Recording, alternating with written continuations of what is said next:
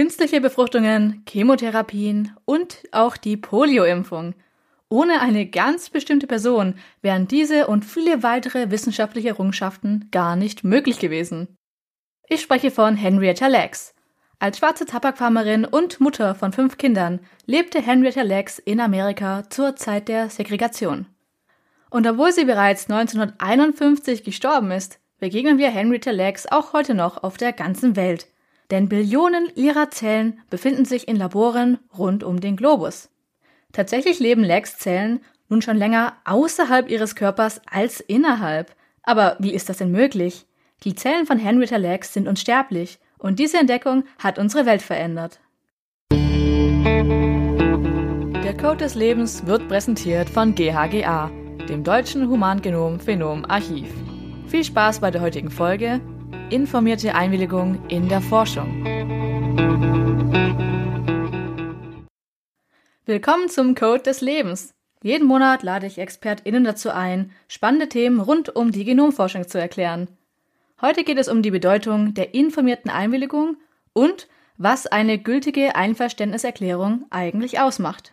Aber kurz zurück zu den unsterblichen Zellen. Ja, was bedeutet das denn nun? Das bedeutet, dass sich die Zellen in regelmäßigen Abständen vermehren, ohne abzusterben.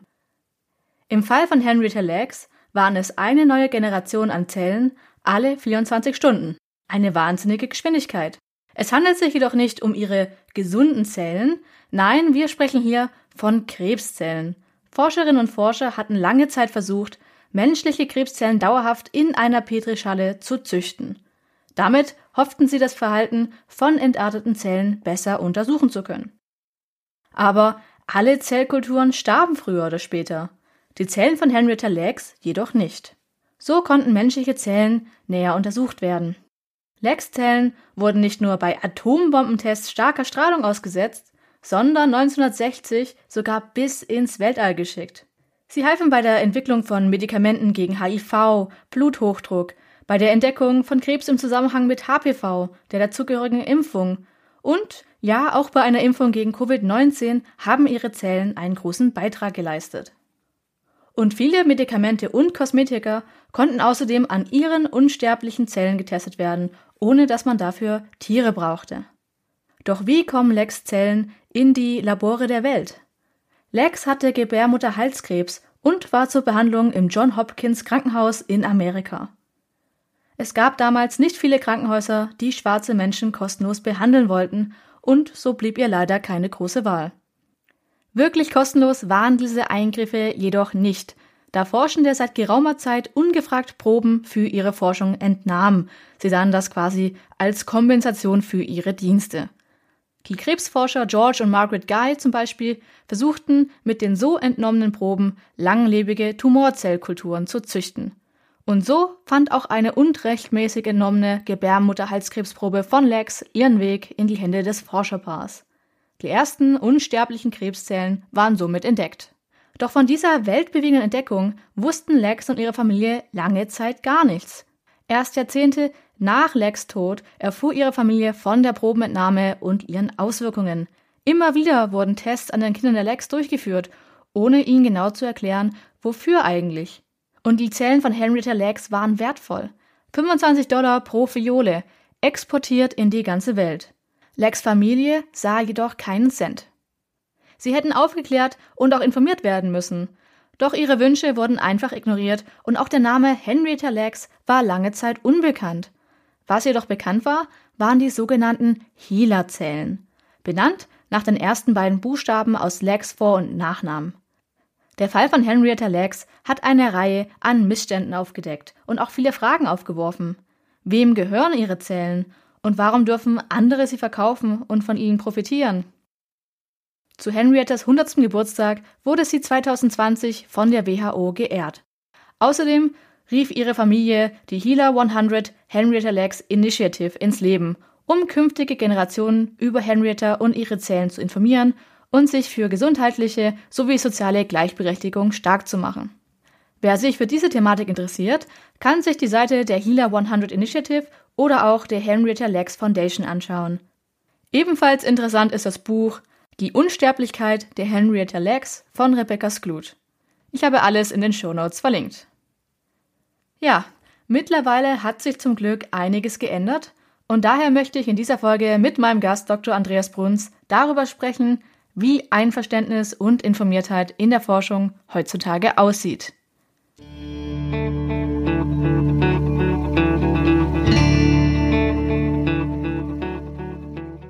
Hallo Andreas, ich freue mich, dass du heute hier bist. Ja, hallo, ich freue mich auch. Du warst ja bereits in der letzten Folge zu Gast, aber könntest du dich trotzdem noch mal kurz vorstellen? Ja, genau. Ich äh, arbeite in GHGA im ELSI-Team. Das heißt, in, äh, das steht für Ethical, Legal and Social Implications. Und wir erarbeiten sozusagen den ja, rechtlichen und ethischen Rahmen des Projekts.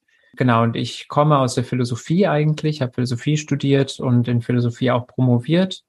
Bin von der Ausbildung her also eigentlich eher theoretisch unterwegs. Wir nennen das zwar Ethik praktische Philosophie, es ist aber trotzdem ähm, in meinem Fall sehr theoretisch gewesen, die Arbeit, die ich gemacht habe.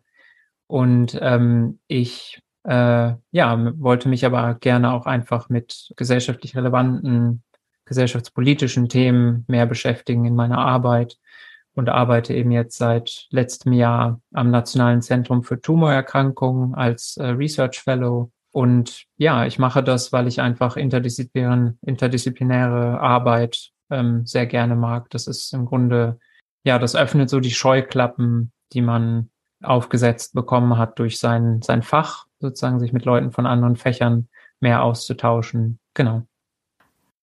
Austausch ist ja auch wirklich wichtig und vielleicht auch einer der Gründe, warum du heute hier bist.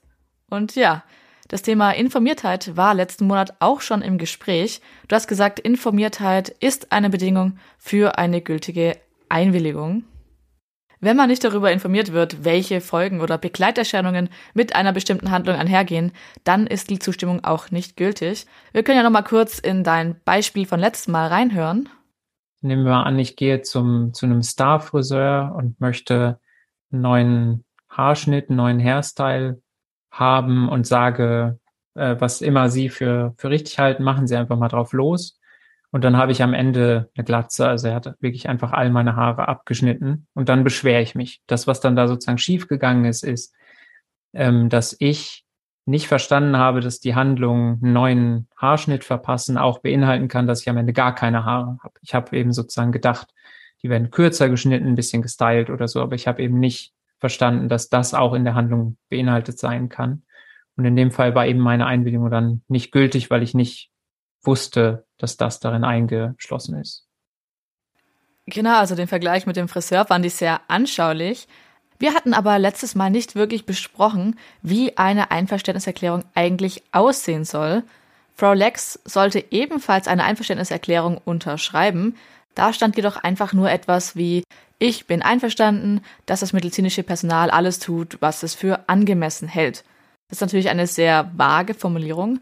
Was genau Ärzte und Ärztinnen für angemessen halten und warum, ist nicht weiter spezifiziert, also bleibt offen. Und diese Form der Einwilligung wäre nach heutigem Standard ungültig, da die Aufklärung und damit natürlich auch die Informiertheit nicht gegeben sind. Aber wie sieht es denn heute aus? Einverständniserklärungen sind natürlich je nach Situation etwas anders aufgebaut, aber gibt es denn Bestandteile, die auf jeden Fall nicht fehlen dürfen? Also ähm, ja, auch der Einwilligungsprozess ist natürlich sehr kontextabhängig. Also es kann ja sein, dass ich im, äh, im klinischen Kontext aufgeklärt werde und einwilligen muss in eine ähm, Behandlung oder eine Diagnosestellung oder sowas.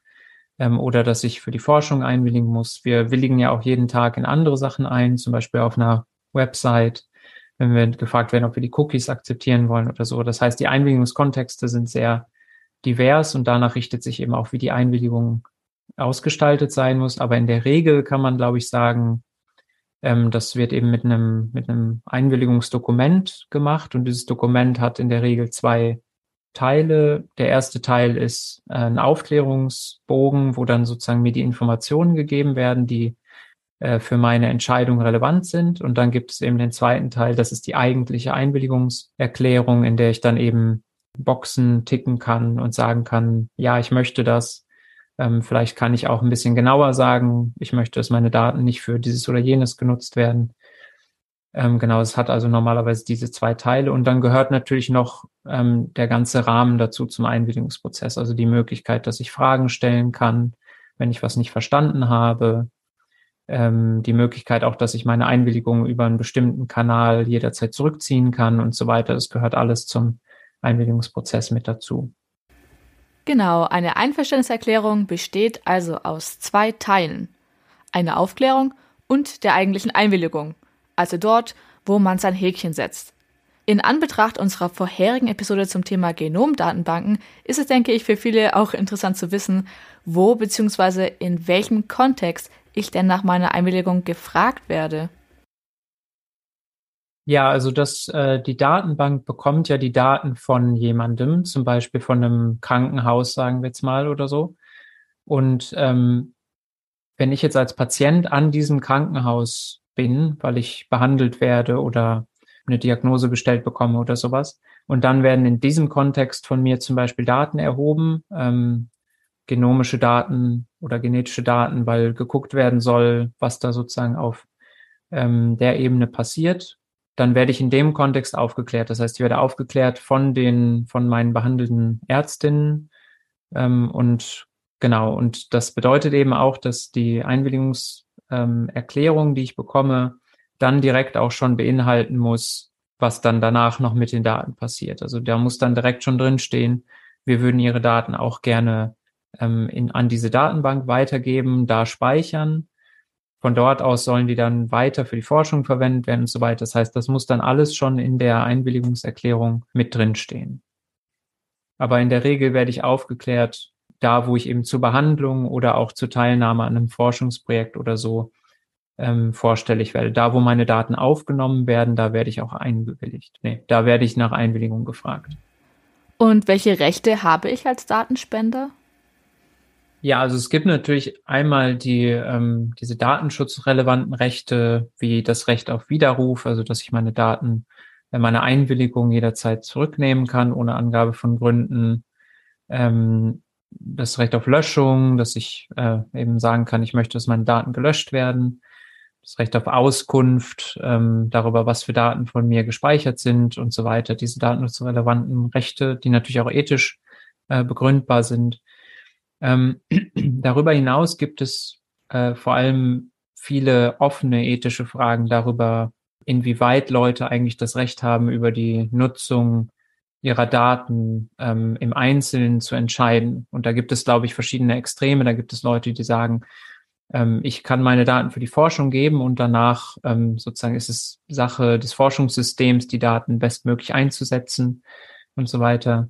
Ähm, und das auf der anderen Seite stehen eben Leute, die sagen, äh, zum Beispiel Verfechter von Dynamic Consent Modellen oder so, die sagen, ähm, die Entscheidung, wofür meine Daten genutzt werden im Einzelnen, also wirklich für was für einzelne Forschungsprojekte, sollte vollständig bei mir liegen. Das, das ist ein Spektrum, da gibt es verschiedene Sichtweisen dazwischen. Ja, das sind zwei Standpunkte, die natürlich nur schwer miteinander vereinbar sind. Vielleicht können wir da gleich noch ein bisschen genauer drüber reden. Könntest du zuerst noch mal ein bisschen auf das Thema Löschung eingehen? Also ich habe das Recht, meine Einwilligung jederzeit zurückzuziehen und auch darauf, dass dann eben die von mir gespeicherten Daten gelöscht werden. Ähm, es ist aber natürlich bei bestimmten Arten von Daten wie Genomdaten das Problem, ähm, dass wenn die dann einmal genutzt wurden für die Forschung, wenn auch eben Publikationen und so daraus gekommen sind, dass es dann häufig nicht die Möglichkeit gibt, wirklich einer absolut vollständigen Löschung ähm, ich weiß jetzt nicht mehr genau, wer das war, aber ich habe mal in einem Vortrag hat mal jemand gesagt, äh, dass oder von von den Eagles de, de, das Zitat benutzt: "You can check out anytime you like, but you can never leave." Also man kann immer man kann immer sagen, ich möchte nicht mehr mitmachen, aber es kann eben sein, dass es nicht möglich ist, auch eine vollständige Löschung von Daten durchzuführen, eben auch wenn schon äh, Ergebnisse publiziert wurden und so weiter. Aber man verpflichtet sich natürlich dann als äh, Forschungssystem dazu, die Daten nicht weiter zu benutzen, ähm, die eigentlichen Datensätze zu löschen und so weiter und möglichst so, äh, die Spuren eben zu verwischen und die Zusammenhänge. In der letzten Folge hatten wir ja einige Gründe festgehalten, warum man seine Daten aber dennoch teilen sollte. Also wir haben gesagt, wir profitieren heute von vorangegangener Forschung. Wir haben Impfungen, verbesserte Behandlungsmethoden, neue Medikamente, alles, weil wir mehr Wissen über Krankheiten besitzen. Und das konnte alles nur durch Forschung von Daten erreicht werden. Das heißt, die Risiken muss letzten Endes jeder für sich selbst abwägen. In diesem Kontext klingt Forschung also erstmal nach einer super Sache. Aber hier muss man natürlich auch vorsichtig sein und ich frage dich jetzt bewusst überspitzt, Andreas, als Ethiker, warum brauchen wir denn überhaupt Einverständnis in der Wissenschaft, wenn die Forschung doch für einen guten Zweck sein sollte? Oder auch im Krankenhaus. Sollte mein Arzt, meine Ärztin nicht wissen, was das Beste für mich ist? Ja, also das erste ist, dass wir natürlich aus Erfahrung, historischer Erfahrung wissen, dass die Forschenden nicht immer nach dem besten Interesse der Forschungsteilnehmer handeln. Also Einwilligung, informierte Einwilligung ist ja auch ein historisch gewachsenes Prinzip, das sich im Anschluss der ähm, Verbrechen in der NS-Zeit, aber auch ähm, anderer Beispiele für den Missbrauch von Menschen in der Forschung ähm, als so wichtig eben herausgebildet hat. Da gibt es Beispiele, wo eben kranken Menschen gesagt wurden, sie bekommen jetzt eine Behandlung, ähm, aber was eigentlich gemacht wurde, ist, sie wurden extra nicht behandelt, um zu gucken, wie die sich die Krankheit sozusagen im ungestörten Verlauf entwickelt. Sowas, da ist, ähm, ist zum Beispiel im Tuskegee Syphilis Experiment passiert, in, das bis in die 70er in den USA eben äh, angedauert hat. Ähm, das heißt, das Prinzip informierte Einwilligung hat sich eben auch so stark ausgebildet in Antwort auf diese äh, sozusagen Missbrauchsfälle. Ja, das Tuskegee-Syphilis-Experiment ist ein erschreckendes Beispiel. Das Experiment fand bis 1973 in Alabama statt und die Studienteilnehmer waren überwiegend schwarz und konnten weder lesen noch schreiben. Sie wurden nicht mal darüber informiert, dass sie überhaupt Syphilis haben und wie du gesagt hast, anstelle einer kostenlosen Behandlung bekamen sie rein gar nichts. Auch nicht, nachdem schließlich offizielle Medikamente gegen Syphilis zur Verfügung standen. Auch hier gilt, Wissen ist Macht und es ist schwer sich zu wehren, wenn man nicht weiß, was passiert. Also egal, ob die Intentionen der Behandelten nun gut oder schlecht sind, es ist immer wichtig und von Vorteil, wenn Patienten und Patientinnen wissen, was mit ihrem Körper eigentlich geschieht. Heutzutage verhindern Ethikkommissionen und strikte Vorgaben, dass sich Menschenrechtsverletzungen wie diese noch einmal wiederholen. Jede Studie und auch jedes Forschungsvorhaben muss angemeldet und auch überprüft werden. Und bei einer Prüfung wird unter anderem darauf geachtet, ob die Patienten und Patientinnen verständlich aufgeklärt werden, ob Nutzen und Risiken in einem angemessenen Verhältnis zueinander stehen und ob die Daten ausreichend geschützt werden. Außerdem besteht eine Ethikkommission aus Menschen aus verschiedenen Fachgebieten, also zum Beispiel Juristen, Mediziner, Philosophen, Theologen und auch Naturwissenschaftler sind an einer Prüfung beteiligt. Genau, also so kann man gewährleisten, dass das Thema auch aus verschiedenen Perspektiven betrachtet wird. Und ja, ich kann nur betonen, dass Forschung natürlich sehr, sehr sinnvoll ist, aber es ist eben auch genauso wichtig, dass es genug Kontrollfunktionen gibt. Genau, also wir halten fest, es hat vor allem historische Gründe, warum die informierte Einwilligung heute so einen großen Stellenwert hat. Denn Missbrauch, wie zum Beispiel auch während dem Zweiten Weltkrieg, soll so vermieden werden. Aber ab wann gilt man denn eigentlich als informiert? Und können Patienten und Patientinnen medizinische Eingriffe oder was mit ihren Daten passiert wirklich verstehen? Also zur ersten Frage, ähm, ab wann kann man als äh, informiert gelten, als Patientin oder forschungsteilnehmende Person? Das ist natürlich auch wieder eine offene Frage. Ähm, wir glauben normalerweise, dass eben Verständnis wichtig ist. Also ich muss schon zu einem gewissen Grad verstanden haben, in was ich einwillige, damit meine Einwilligung gültig ist. Aber die Schwelle für sozusagen, wie viel ich verstanden haben muss, die, ähm, also es ist, glaube ich, klar, dass ich nie vollständiges Verständnis brauche. Also es ist klar, dass ich nie jede Einzelheit, jedes Detail verstanden haben muss von dem, in was ich einwillige. Ähm, das heißt, es ist immer ein Teilverständnis, das ausreicht. Ähm, und wie groß dieses Teilverständnis sein muss, also wie hoch die Schwelle sozusagen liegt für Verständnis, das hängt vom Kontext ab. Das hängt zum Beispiel davon ab, wie groß die Risiken sind, ähm, dessen, in was ich einwillige. Wenn das mit besonders großen Risiken verbunden ist, dann würden wir vielleicht sagen, die Schwelle für Einwilligung liegt ein bisschen höher. Also ich muss schon sehr gut verstanden haben, was die Risiken sind, bevor meine Einwilligung gültig ist. Wenn die Risiken nicht so groß sind, also sehr risikoarme Forschung zum Beispiel, wo sozusagen nicht viel passieren kann, wo auch die Wahrscheinlichkeit nicht so groß ist, dass ähm, Forschung durchgeführt wird, die ich eigentlich gar nicht unterstützen wollte ursprünglich. Da ist die Schwelle für Einwilligung vielleicht etwas niedriger. Äh, ja, und zur zweiten Frage, also können Patientinnen wirklich verstehen, ähm, in was sie da einwilligen? Das, die Frage stellt sich natürlich insbesondere vor dem Hintergrund von breiter Einwilligung, also Einwilligung in ähm, eine nicht schon absehbare Menge an, an sozusagen Forschungsprojekten, für die meine Daten genutzt werden sollen. Da ist halt wirklich die Frage, ähm, inwieweit kann man sagen, dass ich überhaupt verstehen kann, wofür meine Daten genutzt werden, wenn äh, die eben über einen langen Zeitraum und auch für neue Forschungsprojekte und so weiter genutzt werden. Also da gibt es eben ähm, auch Leute, die sagen, breite Einwilligung ist eigentlich nie äh, informiert oder kann gar nicht informiert sein. Was genau ist denn breite Einwilligung und was ist das Gegenstück dazu? Also wenn man, also der, also man unterscheidet zwischen spezifischer Einwilligung und äh, breiter Einwilligung, also Specific Consent und Broad Consent. Und in der spezifischen Einwilligung, da gebe ich eben meine Zustimmung zu einer einzelnen, äh, gut beschreibbaren und definierbaren Handlung. Zum Beispiel ich willige ein, dass äh, mir Blut abgenommen wird oder so. Da ist es eben in dem Kontext sehr einfach für die Ärztin, mir zu erklären, was sie da eigentlich machen will und für mich sehr einfach zu verstehen, ob ich das möchte. Und äh, in der breiten Einwilligung ist es eben so, die, die in der Forschung wichtig ist. Da willige ich eben ein in eine breit definierte, äh, in, in breit definierte Forschungsvorhaben. Also ich willige sozusagen ein, dass meine, meine Daten für verschiedenste Forschungsprojekte auch, ähm, die eben verschiedene Ziele haben und so weiter genutzt werden können. Und ich weiß nicht genau im Einzelnen unbedingt, wofür meine Daten dann genutzt werden. Ja, genau. Also ich kann mir vorstellen, dass die breite Einwilligung besonders günstig für die Forschung ist, weil es natürlich auch einige Hürden reduziert. Und spontan hätte ich jetzt gedacht, dass sicherlich viele Patienten und auch Patientinnen alles individuell selbst entscheiden möchten.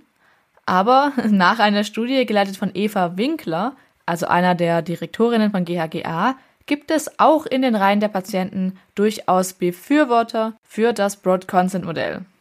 Also befragt wurden hier übrigens Krebspatienten und die Studie habe ich in den Shownotes verlinkt. Genau, und eben fast 60 Prozent der 838 befragten PatientInnen würden lieber nur allgemein einwilligen.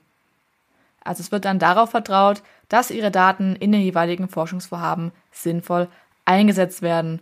Und die spezifische Einwilligung, also in jede einzelne Studie, die erhielt mit 39 Prozent am wenigsten Zustimmung.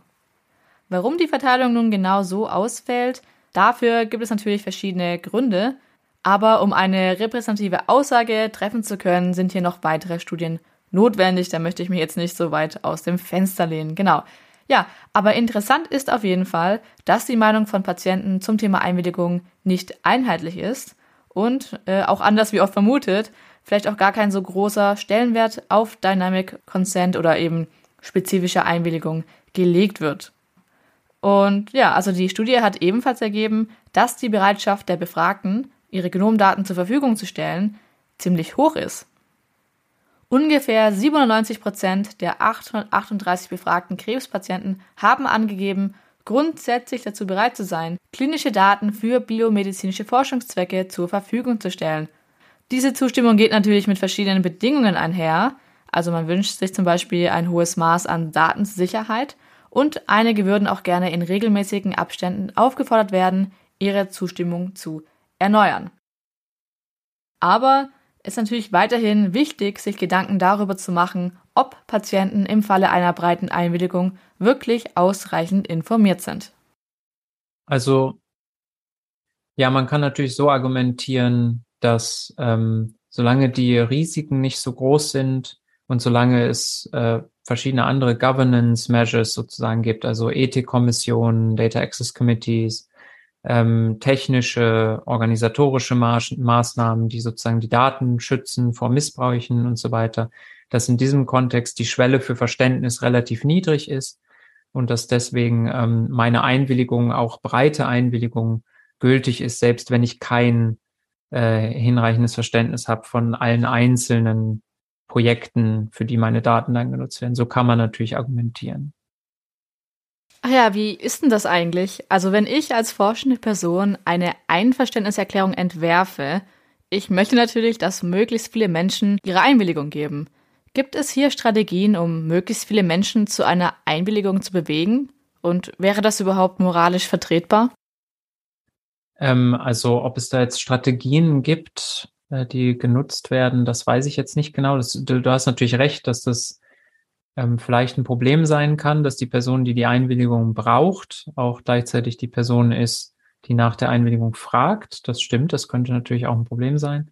Aber ähm, es gibt da eben zum Beispiel äh, Ethikkommissionen, die eben vorher ein Einwilligungsdokument absegnen müssen, sozusagen, bevor das genutzt werden kann, auch Datenschutzbeauftragte und so weiter.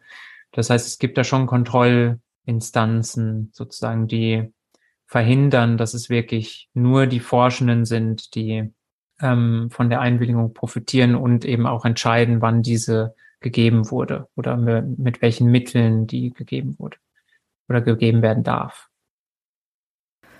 Gut, dann werfen wir noch einen kurzen Blick in die Zukunft. Ist natürlich etwas schwierig, da man ein bisschen spekulieren muss. Aber wie denkst du, könnte sich das Konzept der informierten Einwilligung in Zukunft wandeln? Ja, also ich meine, ähm, auch ich würde dann jetzt so ein bisschen ins Spekulieren gehen.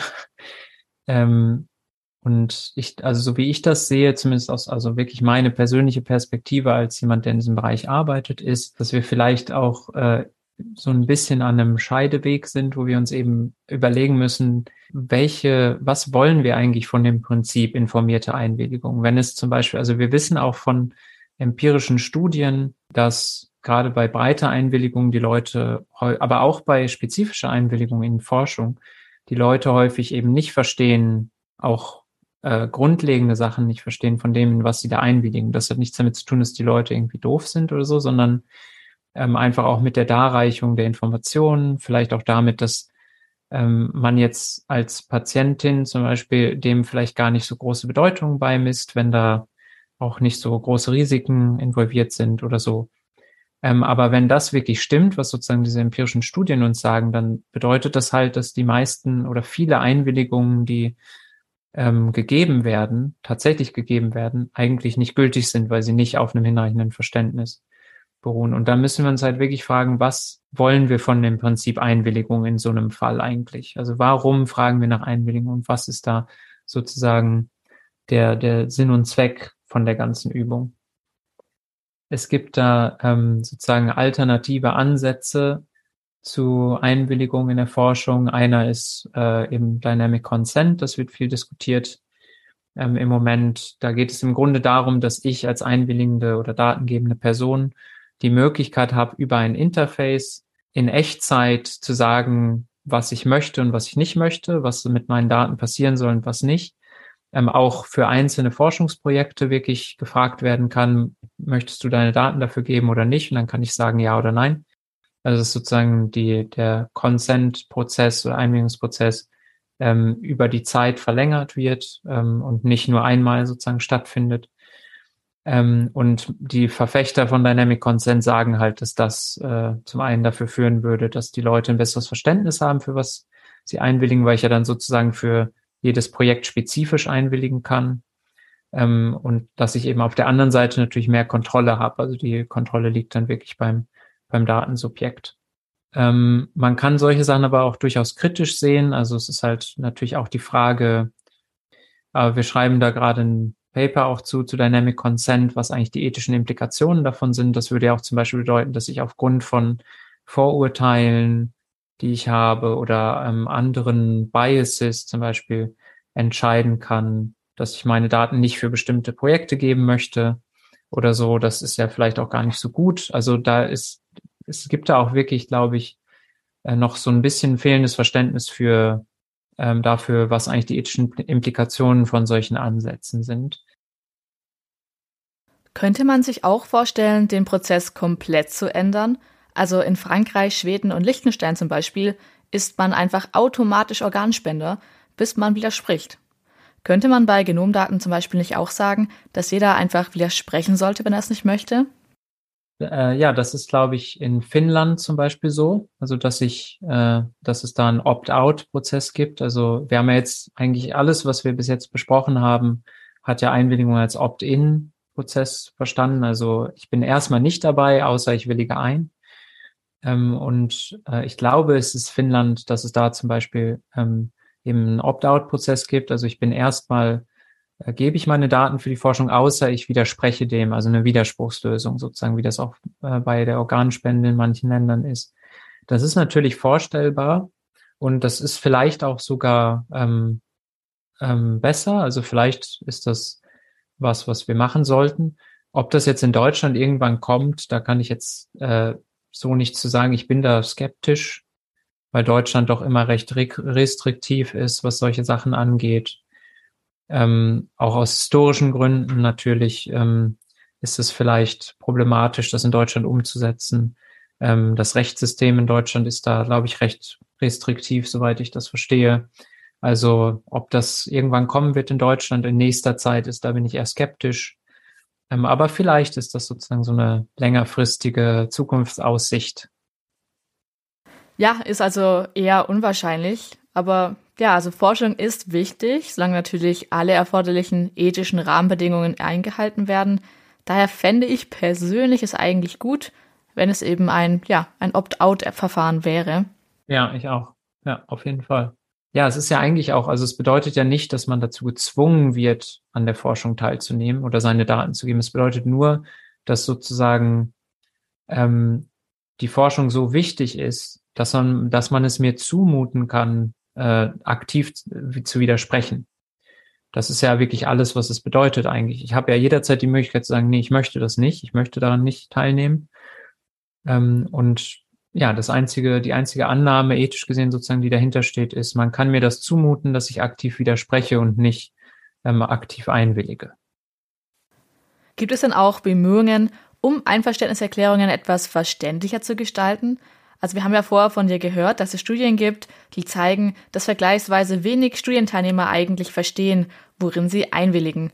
Und ja, möglicherweise liegt es ja auch daran, dass es sich um seitenweise Informationen handelt, die vielleicht auch nicht jeder so genau durchliest, bevor er sein Häkchen setzt. Also ich lese im Internet auch nicht immer das Kleingedruckte komplett durch, wenn ich den AGBs zustimme. Gibt es denn da kreative Ansätze, wie zum Beispiel die Verwendung von Videos? Also es gibt auf jeden Fall Bemühungen, auch zum Beispiel neue Medien zu benutzen, um eben den Aufklärungsprozess zu erleichtern, um auch ähm, durch Videos, Bilder ähm, und auch teilweise so interaktive Aufklärungsprozesse zu versuchen, das zu erreichen, dass eben die Leute besser verstehen, äh, auf was sie sich da sozusagen eingelassen haben. Ähm, ich glaube, das ist in Deutschland noch recht, äh, noch nicht so weit verbreitet. Also ich glaube, in Deutschland ist immer noch das ja, ist immer noch das Paper-Based Consent Form das Standardmittel zur Aufklärung und Einholung von ähm, Einwilligungen. Also es gibt da auf jeden Fall Raum nach oben, Luft nach oben. Es gibt noch Luft nach oben. So sehe ich das auch. Zum Glück sind wir bereits deutlich weiter als noch vor 50 Jahren, aber wir dürfen nie vergessen, warum informierte Einwilligung so wichtig ist für uns und auch unsere Selbstbestimmung. Henrietta Lacks und ihre unsterblichen Zellen sind ein prominentes, aber natürlich leider nicht das einzige Beispiel. Wissenschaftlicher Fortschritt wie Krebstherapien und Impfungen sind wichtige Errungenschaften. Wir müssen aber sicherstellen, dass wissenschaftlicher Fortschritt auch immer mit entsprechenden Kontrollmechanismen einhergeht. Forschung soll für Menschen betrieben werden und nicht auf ihre Kosten. Dafür sind Ethikkommissionen da. Ich bedanke mich bei Andreas für seine Erklärungen zum Thema Einverständniserklärungen in der Forschung und verabschiede mich bis zur nächsten Folge. Auf Wiederhören!